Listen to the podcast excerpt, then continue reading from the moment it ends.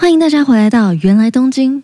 不论你现在用什么平台收听，都希望可以帮我订阅、追踪，或是到 Apple Podcast 留言给我。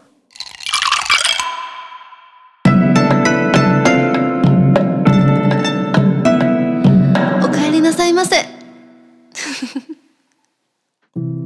今天又是我最喜欢的散策系列。 首先要先跟大家说谢谢，谢谢大家愿意听原来东京，听到今天已经是来到第四十一集。我在上一周上架第四十集的时候，呃，如我标题所说的，就是有一点在撞墙期，有点倦怠期的感觉，不是只是在做 podcast 这件事情上面，还有生活上的种种各种东西，我都觉得好像现在卡在一个有一点撞墙的感觉。也就因为这样子，所以我完全没有意识到说，哎，我其实已经做了四十集了。我觉得这个数量其实也是蛮可观的。在前一个周末，我好好的看了一下我的云端，然后看一下我的排程，看我的计划，就觉得哇，真的是突然之间累积了好多东西。我也的确因为做了原来东京这个 podcast 之后，开始再一次更认识那一些我去过的地方，也更认识东京。我觉得有时候很多东西发生的都很奇妙，可能你做了很多计划，跟你的很多想法，很多人生规划，但到最后事情发生的时候，它不见得是照着你原本计划在走的。像我从刚上大学的时候，原本其实并不是预计要去日本交换的。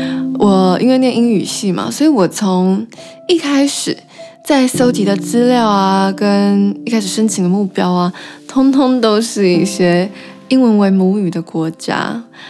然后后来因缘际会下去了东京，我当时也没有觉得我会想要去东京待一年。我都跟大家说嘛，我去了两次，然后两次都是在上学期，也就是我大三上学期跟大四上学期这两学期去到东京。原本大三去的时候，我想说，我大概就只会去这半年吧。我脑袋里面的人生规划是没有想要再去一次，也觉得不可能。而且我觉得我一向是生活弹性很小的那样的人，结果就这样子。自打嘴巴，突然的不知道是哪根筋不对，就不照计划，又在马上一回台湾，三年级下学期的时候，马上又再申请了一次交换学生，四年级上学期的时候又飞去日本。其实说真的，比起很多待在东京、待在日本很长很长时间，在那边工作、在那边念书、在那边生活的人，我的确真的不算待在那边有太久。我也觉得我对东京的认识还很片面，还没有够多。然后我对整个日本也都还有很多陌生的地方。所以我刚刚开始想说要做这个 podcast 的时候的初衷，其实并不是教大家怎么去日本玩，还是教大家呃什么什么什么，比较像是我单纯的想要把我的所见所闻分享给大家，然后同时也让我。可以有一个机会，去再更扎实的拼凑过去在东京的这些回忆。总之，想要跟大家说，谢谢大家愿意每周花时间收听《原来东京》，做《原来东京》这个 podcast 频道，也是我人生中脱轨的一件事情。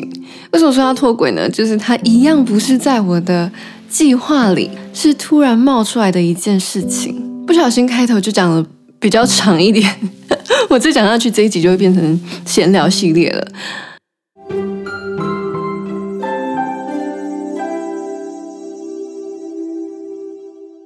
好的，其实今天是散策，而且今天的散策啊，我觉得它更符合散策的本质一点。今天的散策路线是从浅草桥站，记得我是浅草桥哦。不是浅草，从浅草桥站一路走走走走走，走到人行町。这个路线我会说，它真的是非常非常非常认真的是在散策，是因为我感觉应该不会有人没事这样子走。呃，我当时会挑这一段路走，有一个很现实的原因，就是因为我之前有跟大家说过，我要去哪里散策，蛮大的那个决定因素在那个车站是不是我定期券可以到的地方。那我今天有跟大家说，在我住在平井的时候，往返平井跟饭田桥的总武线中间有经过的站，就是我比较常去的站。那浅草桥这一站呢，就在这个区间里面。浅草桥站这个地方，我一开始也以为它可能离浅草很近。的确，它离浅草不远，从浅草桥站这里转车可以搭，好像两站左右就到浅草。但如果要用走的话，还是会有一段距离。总之，这个地方跟浅草是截然不同的两个地方。我们先从它为什么叫浅草桥讲起好了。啊、呃，在浅草桥下面呢、啊，有一条河流叫做神田川。以前东京把神田川的北部这个地方叫做浅草，然后呃，从浅草往东京的中心就是皇居去，会经过这个地方，所以这个地方它就建设了一个东西叫做浅草健腹。那健腹是什么呢？健腹就是以前皇城最外围的一个哨兵所。现在你去浅草桥看 Google Map，然后打上去浅草健腹，你是真的可以找到那个健腹的那个石碑，然后它旁边就是就是那个真的有一个桥叫做浅草桥。浅草桥这个地方，我一开始去的时候并不知道这里有什么，我只是单纯想说它可能跟浅草有点关系吧，我就下车然后走出去。超像散策吧，完全没有规划的，就是想走走。然后一下去啊，我就发现这里怎么那么多材料行？有做饰品的材料行，有包装纸，有布，很多皮革，然后也有那种做包包的、做皮鞋的、手工的那些店。我就想说，这个地方它该不会是什么？嗯，批发厂，那是批发区。我就上网查，发现。浅草桥这个地方以前呢，它是以人形屋问闻名的。呃，人形在日文里面就是说娃娃的意思，屋问的话是批发商，所以这里有一条街就叫做浅草桥屋问街。然后在这个区块可以找到很多缝纫的东西、手做的材料。呃，这里也还有几间比较知名的店，然后我也有进去逛。有一间叫做西摩基吗？其实我从外观看，以为它就是一个普通的文具店，嗯、呃，大型文具店。但其实它好像是一个很有名的包装材料行，那里面卖很多，比如说包装纸啊、纸胶带啊等等很多。但我那时候进去，因为我以为它是文具行，所以我那时候进去其实只是要去买那时候我固定会寄回台湾的明信片的信封袋跟。贴纸啊，还有一些纸胶带，然后这里啊也有一些餐厅。我当时经过的时候想说，哎，怎么这么多间泰式啊？我就觉得有点好奇，好想吃某一间看看。呃，我在上一次讲那个去日本电视台试镜那一集，不知道大家有没有去听过那一集？总之那一天就是因为我拿到了一千块车马费。然后加上我会在浅草桥转车，我那天想说，嗯，那不然我就用那个车马费来吃间泰式吧。我那时候吃的泰式是应该叫做 Smile Thailand，它是在就是在浅草桥车站附近的一间泰式，小小间的，然后厨师也是泰国人。那一间泰式真的是让我那一天心情。大好转的一个关键呢，我那天在那边好像是点了泰式咖喱、海鲜咖喱的样子，超级好吃，找不到比超级好吃更好的形容词了，它就是真的很好吃。好嘞，浅草桥其实花不了你多少时间，我觉得这里大概可能你停留个一小时以内，一定可以结束。走完了浅草桥，逛完了一些我不会需要的东西之后呢，我就继续看着 Google Map 往人行町的方向走去。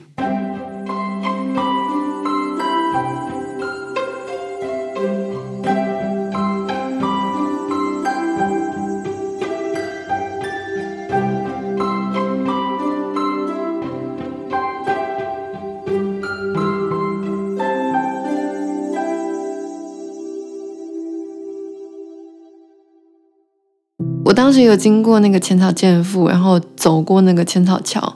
那在浅草桥往下看啊，就是那个神田川嘛，上面有很多 U 型船。好嘞，然后我们现在走完那座桥了，我们继续往下走，继续往人行町这个目标走。中间的过程其实就也没什么东西，然后我也不知道为什么，我当时非常享受一个人在东京的路上走路这件事情。反观我来台北之后，就都在发懒哎，就是都是 走一点路就会觉得很远。但是在东京的时候，甚至还会像这样子，把明明不是太近的站连在一起，然后用走的抵达。人行町这个地方，其实我当时把它选为我的目的地，其实是因为我对人行町的几样东西非常念念不忘。所以，我们现在就快转来到人行町，然后在人行町有三间我想跟大家推荐的店。第一次去到人行町的时候是，嗯，我刚刚高中毕业，跟家人一起去东京旅行的时候。那时候我们其实最主要去人行町是为了一间泡芙店。那间泡芙店，我跟大家说，它真的非常的好吃，而且。它很有个性，它一天只出炉三次，然后三次的泡芙量都是限量的。我记得是早上九点，然后下午可能还有两次，总共三个时段。然后它很快就会卖完了，而且大家都会在它开卖以前就先排队。呃，也不用到太早去，我当时好像是可能开卖前十分钟开始排队，那就很安全，一定会买到。但是我看网络上都说它好像开卖半小时内就会完售。这间店的名字叫做 s h u k u r i s h u k u r i，它是一个看起来很法式的甜点店。然后最有名的，我觉得大概就是这个泡芙了吧。里面也有卖一些像巧克力啊、马卡龙啊，也当然也有蛋糕，蛋糕看起来也是很好吃。还有它的布丁，总之是一间。法式甜点店，甜点的狂热者，我觉得这间店绝对不能错过。虽然我一直都只有吃过它的泡芙，但我觉得那个泡芙厉害到，我觉得它其他的甜点好吃的可能性也会蛮高的。我总是觉得很常在讲散策的时候，都有一种啊，现在又不能去日本，啊，你讲了我们又去不了的感觉。对，我自己也是，唉，会很惆怅，想说好多好多东西想要去，呃，二访三访，然后很多东西新鲜的想要去尝试，但碍于现在的国际疫情惨况，好像真的还要再等一阵子才可以平安健康的去旅行，唉，认命的回来继续望梅止渴。总之，第一间要跟大家推荐的人行町，嗯，我非常非常非常喜欢的一间甜点店叫做 Shukuri。下一间店呢，它是一个豆腐店，这间店好像也算是蛮有名的，它叫做双叶豆腐店。啊、呃，我那时候经过的时候，完全不知道它是一间名店，我就说我是认真的，没有做功课，就直接走去那些地方的，所以。呃，这间店真的算是我不知道的店。我当时停下来是被他门口卖的豆腐甜甜圈、豆浆甜甜圈，诶，我有点忘了，应该是豆浆甜甜圈吧。嗯，它就是三个一盒，然后这样可能，诶，我忘记五百块之类的。然后我就觉得，诶，甜甜圈 看起来很好吃，我就买去坐在人行丁街道上的椅子坐着，然后开始吃那个甜甜圈。是我在做 podcast 回去查这间店的店名到底叫什么的时候，才发现哦，它好像是一间人形町名店呢。再来下一间是去到人形町，好像大家也都会提到的。鯛鱼烧这边鯛鱼烧也有几间，然后我当时选的是鯛鱼烧柳屋这间店，虽然看起来不是太特别，我自己觉得它也没有很起眼，呃，但我去到店门口看到那个排队的人龙的时候，就感觉这间店一定 一定是在地知名的鯛鱼烧。我当时去排队的时候，发生一件窘况。因为很多汉字啊，很多东西，你就很理所当然的会把它说，会把它用中文说。比如说鲷鱼烧，你就会讲鲷鱼烧。我从来没有对鲷鱼烧的日文感到好奇过，诶。然后那一天啊，我在排队的时候，我完全忘记了这件事情。我就想说，好，我要鲷鱼烧，嗯，然后我要一个，然后就这样安然的排队，然后这样等等等等，等到快要到我的时候，我才反应过来，想说不对，鲷鱼烧的日文怎么讲啊？哦，赶快 Google，赶快 Google，然后赶快上网查。哦，查出来之后了，那我就完美的说了，我要钓鱼烧一个，谢谢。我不知道为什么当时在日本生活的时候，呃，可能是因为自己是留学生，然后呃又住在那边，所以就会一直觉得自己有一个使命，就是尽可能的在跟人讲话的时候，要是说日文。我在生活中的确是遇到很多情况，即便。用比手画脚也可以啊，我讲英文也可以啊，但我就是会心里有一个压力，觉得自己问话的时候要说日文，回话的时候要回日文，不然我总觉得好像心里会怪怪的。总之，我那时候对于跟日本人说日文这件事情是蛮坚持的。刚刚突然就想到一个不知道鲷鱼烧的日文怎么讲，然后陷入一个情况窘迫的情形。的小故事、小插曲，想跟大家分享。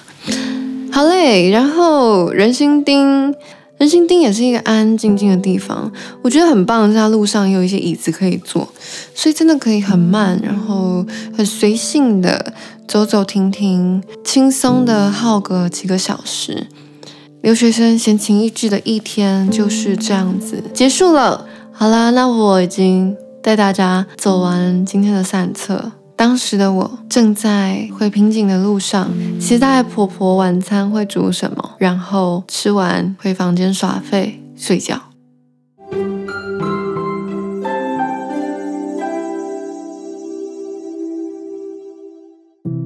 以上就是今天的散策，希望大家也喜欢没事的乱走。我觉得生活中留一点空白。是非常非常重要的一件事情。像我现在生活也是很忙很满，塞得很紧，所以因为种种的压力，我就会觉得说我没有资格浪费时间出去走走，不像以前。但是我最近在反省的就是，总是有时间可以挤出来出去散一下心。而且待在电脑前，待在办公桌前，真的也没有办法很认真、很有效率完成各种事情。其实有很多时候，也就是在滑手机，或是在嗯、看点 YouTube，还是上网。所以我决定等一下。今天是星期日，今天是大家听到这个 Podcast 上架的前一天的下午。嗯、我决定等一下，我就要去台北散策。我还没有想好我要去哪里，总之就出门。好啦，那我们就星期四见。我有可能星期四不更新，我再想想。总之，我们就下一集见，拜拜。